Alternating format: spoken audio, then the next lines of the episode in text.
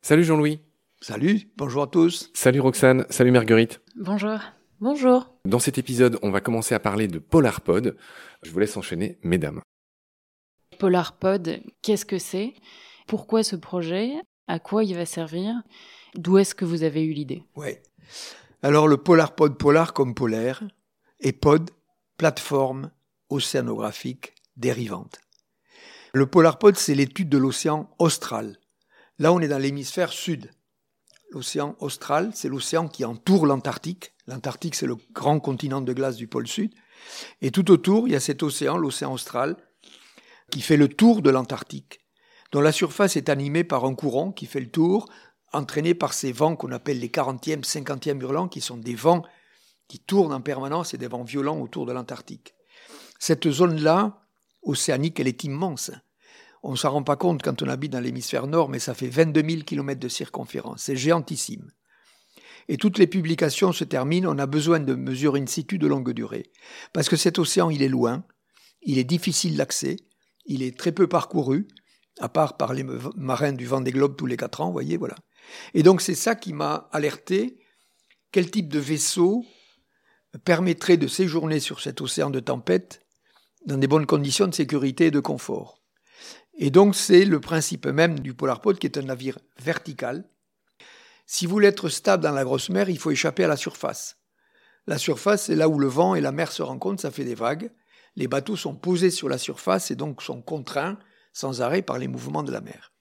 Donc le Polarpod, il descend, c'est un tube, hein, c'est un flotteur, hein. il descend à 80 mètres sous l'eau. Donc à 80 mètres, on est pris dans des eaux stables. Et à la surface, on a ce qu'on appelle un treillis, c'est trois tubes. La mer nous passe à travers, on n'est pas percuté. Donc c'est cette stabilité qui va permettre d'accueillir des ingénieurs, des scientifiques dans des bonnes conditions. Donc cet océan, on va le parcourir, je dirais, en autonomie, au sens où le Polarpod est un navire qui va dériver, il est entraîné par le courant circumpolaire, c'est ça notre moteur, le courant. L'énergie, c'est le vent, Hein, il est constant là-bas, on a six éoliennes. Donc on est totalement autonome, on est zéro émission, on est stable. Ça, c'est le principe même de ce navire qui est aujourd'hui euh, euh, très étudié, qui a été étudié. On a fait des maquettes, on a testé les maquettes sur des bassins à vagues, avec tout type de vagues. Donc aujourd'hui, l'étude est terminée. Il reste à le construire très bientôt. Le PolarPod, il est euh, plus haut que la Statue de la Liberté. Il y a un tirant d'eau de 75 mètres, si j'ai bien lu. Il fait 100 mètres en tout, de hauteur, si j'ose dire. Ça ressemble à un bouchon de pêcheur, c'est le même principe. Mmh. Euh, j'aimerais que tu nous expliques comment vous allez l'installer et que tu nous donnes un peu plus de détails sur son équipage. Tu as dit des chercheurs. Il y aura qu'un équipage de 8 personnes en tout. Mmh. Donc euh, le PolarPod n'a pas de moteur, donc nous allons l'amener à l'horizontale. Il va être tracté par un remorqueur il va être amené à l'horizontale. Au point de départ, c'est au sud de l'Afrique du Sud. Et à partir du moment où on arrive au point de départ, on va le faire basculer par balastage, c'est-à-dire il y a des réservoirs que l'on remplit d'eau, de mer. Il va basculer, passer à la verticale. Et c'est ainsi que petit à petit, il va être entraîné. Alors, on est entraîné par le courant, mais on a quand même la capacité d'être manœuvrant, hein, même si le courant nous entraîne, parce qu'il y a peut-être des icebergs à éviter. Hein. Donc, euh, on a de part et d'autre deux ailes sur lesquelles on peut mettre des voiles, ou d'un côté ou de l'autre. Et donc, par asymétrie, comme ça, on doit pouvoir euh, s'éloigner d'une route d'iceberg éventuellement. Donc, l'équipage à bord est constitué de trois marins et de trois ingénieurs euh, scientifiques et deux autres personnes qui peuvent être un scientifique, un écrivain. Vous voyez, il y a cette capacité d'accueil. Il y a huit personnes à bord. Ça va durer, un tour doit durer un an et demi mais personne ne va rester à bord un an et demi, donc nous aurons des relèves d'équipage tous les deux mois avec un navire ravitailleur qui partira du port le plus proche pour faire les relèves d'équipage. Il faut que je raconte ce qui vient de se passer, Jean-Louis, c'était quand même assez rigolo. Il y a euh, Marguerite et Roxane qui regardent un dessin qui a été dessiné par le célèbre Xavier Gorce, qui est juste à côté de toi, où il y a trois pingouins qui disent qu'est-ce que c'est cet animal en désignant le, le haut du polarpod, là, effectivement, que, que j'invite celles et ceux qui nous écoutent à regarder sur Internet. Juste à côté, je vois que tu as un, tableau apparemment de Titouan Lamazou. Oui, c'est Titouan qui m'avait offert ce bateau. Ce bateau, pardon. C'est une ce femme. tableau. Ce tableau. Jean-Louis, tu en parles beaucoup du Polarpod, ça fait dix ans que tu es dessus. Question concrète, on en est où de sa construction? Le Covid a du tout retardé, j'imagine. C'est ma cathédrale, hein. c'est un projet aujourd'hui euh, qui est lourd en termes de financement, c'est un grand projet, il y a 43 institutions de 12 pays, et comme tout explorateur depuis la nuit des temps, on passe son temps à chercher les financements. Hein, ça a toujours existé. Magellan a mis sept ans pour trouver ses subsides. Il a dû changer d'ailleurs de nationalité. Il était portugais. Et la couronne espagnole lui offrait les subsides pour euh, faire ce premier tour du monde. Christophe Colomb aussi d'ailleurs. Et Christophe Colomb. Il était italien, il bossait pour les Espagnols. Eh oui. Voilà, donc on passe beaucoup de temps à chercher des financements. Le financement de cette expédition, il y a deux volets. Il y a d'une part la construction du Polarpod, l'investissement. Ça, c'est l'État français qui finance la construction. Ifremer est maître d'ouvrage et c'est Ifremer qui fait les appels d'offres auprès, c'est des marchés publics, hein, qui a fait l'appel d'offres auprès des chantiers et qui devrait très prochainement choisir le chantier et annoncer donc euh, la construction. Ça, c'est la partie investissement, construction du Polarpod. Et moi, il me revient le financement de l'expédition elle-même, hein, c'est-à-dire la logistique maritime, l'organisation à terre, etc., qui représente un budget conséquent et donc pour laquelle on recherche des partenaires, on cherche des sponsors. C'est un travail que j'ai toujours fait pour mes expéditions. Ça durait en général deux ans, des fois trois. Là, c'est beaucoup plus long parce que c'est un sujet important. Vous voyez, les partenaires, ce qu'on appelle les sponsors, sont habitués à financer les courses au large, financer des records.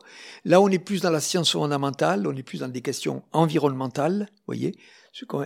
Et donc, c'est tout le travail, c'est de convaincre des partenaires de investir sur des choses où il y aura, une visibilité, voyez, mais on n'est pas dans l'intensité d'un record ou d'une course au large qui fait que tout d'un coup, euh, on parle de ça. Donc, euh, ça sera un projet beaucoup plus long, avec des engagements qui concernent le climat, la biodiversité essentiellement. En clair, ça démarre quand? Quand est-ce qu'il sera vraiment à l'eau, euh, PolarPod Le départ est prévu au début de l'année 2024. Et là, donc on est en mars. À l'heure actuelle, est-ce que vous avez trouvé tous les financements, tous les sponsors pour euh, donc la construction C'est bon, si j'ai bien compris? La mission en elle-même, est-ce que vous avez tous les financements? J'ai les financements pour assurer l'engagement que j'ai pris de faire cette expédition. Si vous voulez, l'État finance la construction, mais il veut avoir en face un armateur qui va être capable de financer l'expédition. Donc ça, ce sont, s'appelle des jalons que j'ai passés. Donc j'ai ce qu'il faut pour assurer euh, cette expédition. Mais dans toute expédition, je sais d'expérience, surtout sur une expédition qui va avoir lieu pendant trois ans dans les cinquantièmes. Donc on doit, ça, ça, va user le matériel, vous voyez ce que je veux dire. Donc euh, je continue à chercher des, financements pour assurer la pérennité de ces trois années. Je peux le faire, mais ça sera beaucoup plus en sécurité et confortable. Jean-Louis, j'aimerais t'entendre sur ce à quoi va servir PolarPod. C'est pas juste un amusement, c'est pas juste une nouvelle façon de te faire plaisir. Tu l'as dit, c'est dédié à la science. J'ai entendu parler de quatre grands axes euh, de recherche concernant ce PolarPod. J'ai entendu parler de l'analyse du CO2. Tu vas nous expliquer pourquoi cet endroit est privilégié pour ce type d'analyse, ces échanges gazeux entre l'atmosphère et l'océan, très importants pour l'étude du climat. J'ai entendu parler de signature acoustique. Et donc le PolarPod est très indiqué, beaucoup mieux que les bateaux, pour étudier les signatures acoustiques de plein d'animaux. Tu me fais rêver avec cette histoire de calmar colossal que tu rêves de voir. Et enfin, il y a des histoires de calibration de satellites. Pardonne-moi pour ma question à nouveau à tiroir, Jean-Louis. Explique-nous à quoi va servir ce PolarPod. Alors, une des attentes des scientifiques sur euh, cet océan austral, c'est le principal puits de carbone océanique de la planète. Donc, c'est un sujet très climat. Euh, le CO2 donc, que l'on émet en responsable du réchauffement climatique, ce CO2 se dissout dans la mer. Il se dissout dans les... Plus la mer est froide, plus le CO2 se dissout. Donc cette immensité océanique d'eau froide qui fait 22 000 km de circonférence, c'est géant. C'est donc, je répète, le principal puits de carbone océanique de la planète dont nous allons mesurer la performance avec un vaisseau, ce vaisseau vertical, qui est extrêmement stable et qui va permettre de faire, de mesurer les échanges euh, de gaz carbonique et d'autres gaz entre autres, mais entre l'air et l'océan avec une grande précision. Ça, c'est euh, l'axe 1 du programme de recherche. Deuxièmement, PolarPod est un navire silencieux. Le courant, c'est le moteur, l'entraînement, c'est le courant, si vous voulez, l'électricité, c'est le vent, on a six éoliennes, il est silencieux, on va mettre des hydrophones, des micros sous l'eau. Et donc par une écoute passive, on va faire un inventaire de la faune. On connaît la signature sonore de toutes les espèces. Une baleine bleue, un orque, vous voyez, un manchot peut-être. Voilà. Donc, par une écoute permanente, avec un logiciel qui nous dit ce que c'est, on va faire un inventaire de la faune. Il y a quelque chose qu'on aimerait bien filmer, c'est le calmar colossal. On a tous entendu parler du calmar géant. Il existe une variante du géant que les scientifiques appellent colossal, qui est à peu près de la même taille, une quinzaine de mètres. C'est du lourd, hein Et on l'a rarement vu, jamais vu vivant. Il est normalement inféodé dans les eaux profondes autour de l'Antarctique. Et nous allons essayer de le filmer en descendant une fibre optique avec une caméra, une LED de simulation autour, un leurre, et en espérant pouvoir le filmer au fond de la mer. Ça, c'est un grand sujet important. Et la fibre optique, du coup, parce que le fond du PolarPod, c'est 80 mètres. Oui. La fibre optique, elle va descendre jusqu'à où? 2000, 2500 mètres à peu près. Oui, parce qu'il est profond, donc c'est quelque chose qui est suspendu au bout d'une perche de, que nous avons euh, sur le PolarPod.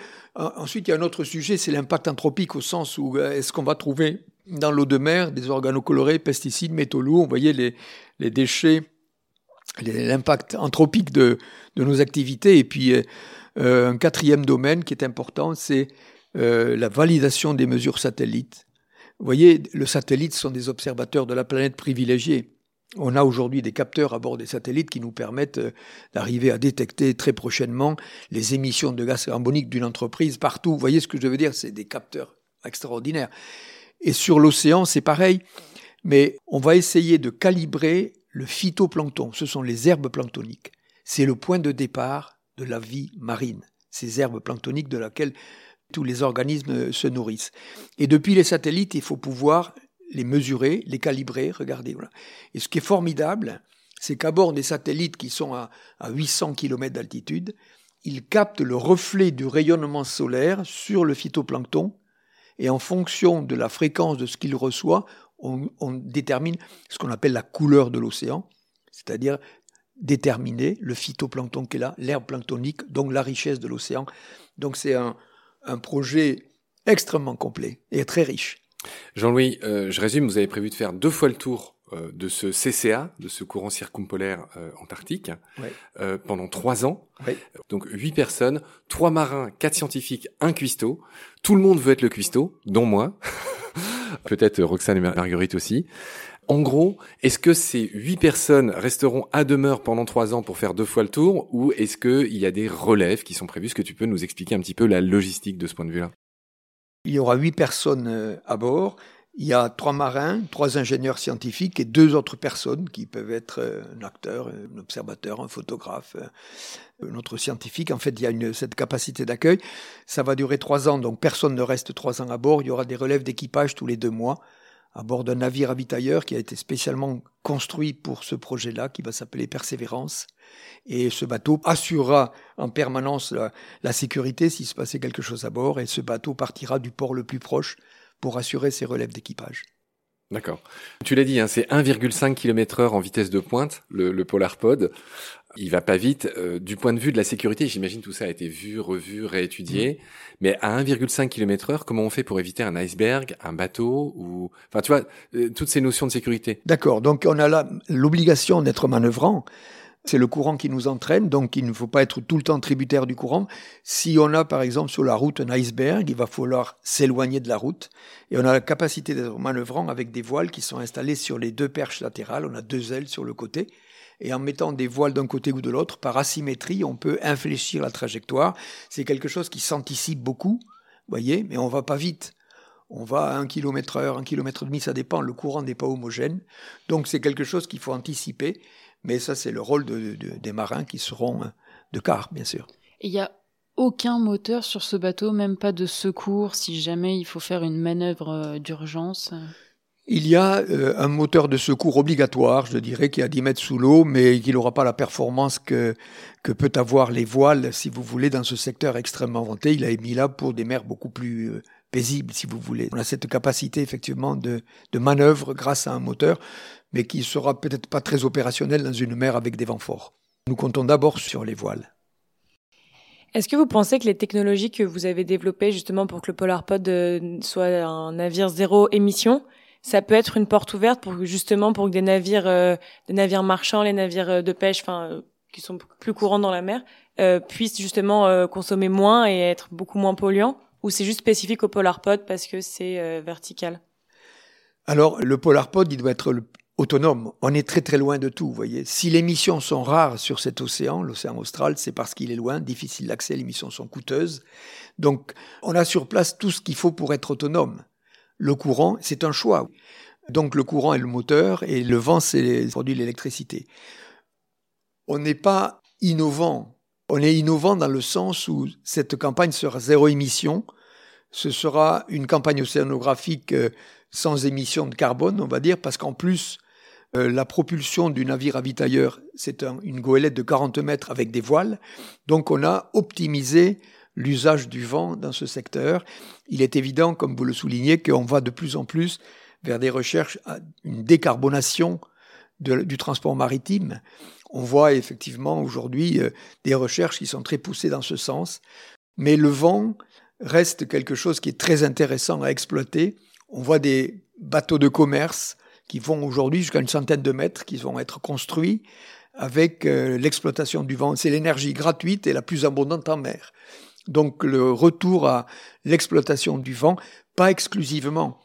Quand vous avez effectivement des impératifs d'horaire, le vent doit pouvoir permettre à travers des voiles ou des kites que l'on peut mettre sur des bateaux, permettre d'économiser jusqu'à 30% d'énergie, si vous voulez, qui pour le moment est au fioul. Du coup, tous les deux mois environ, il y aura une nouvelle équipe sur le Polar Pod. Vous, vous avez prévu d'y aller une ou deux fois, j'imagine. Vous allez y aller au début, milieu, fin? Moi, je vais y aller bien sûr au début, voir comment ça se passe par rapport à tout ce qu'on a imaginé. Euh, la vérité, après, mon souhait, ça serait de faire deux mois ou une rotation sur chacun des océans. Voilà, une sur l'Indien pour commencer, puis une sur le Pacifique et l'autre sur l'Atlantique. Parce que effectivement, ce qu'on ce n'a pas dit, j'y pense maintenant que tu le dis, c'est que ce CCA, ce courant circumpolaire, il est un peu un moteur pour tous les grands océans de la planète. Mmh, oui, oui, il fait le tour de l'Antarctique et donc c'est une courroie de transmission des eaux de l'Atlantique Sud, de l'Indien et du Pacifique Sud. Donc on voit bien que c'est un régulateur important du climat, à la fois par sa capacité à absorber le CO2, et ensuite il brasse les eaux, si vous voulez, de ces trois océans. Donc c'est un, un acteur majeur du climat dont nous allons explorer à la fois l'absorption du CO2 et ce courant qui mérite d'être étudié. Que nous allons y passer du temps pour ça. Bon, tu nous appelleras quand tu auras vu le calmar colossal. Oui. Pour Baleine sous gravillon, c'est ce dont on rêve le, plus. On va se laisser là, Jean-Louis, pour ce troisième épisode. Merci Marguerite et Roxane. Merci Jean-Louis. À la prochaine. Salut. Eh bien, à la prochaine. Au revoir. Au revoir. Salut.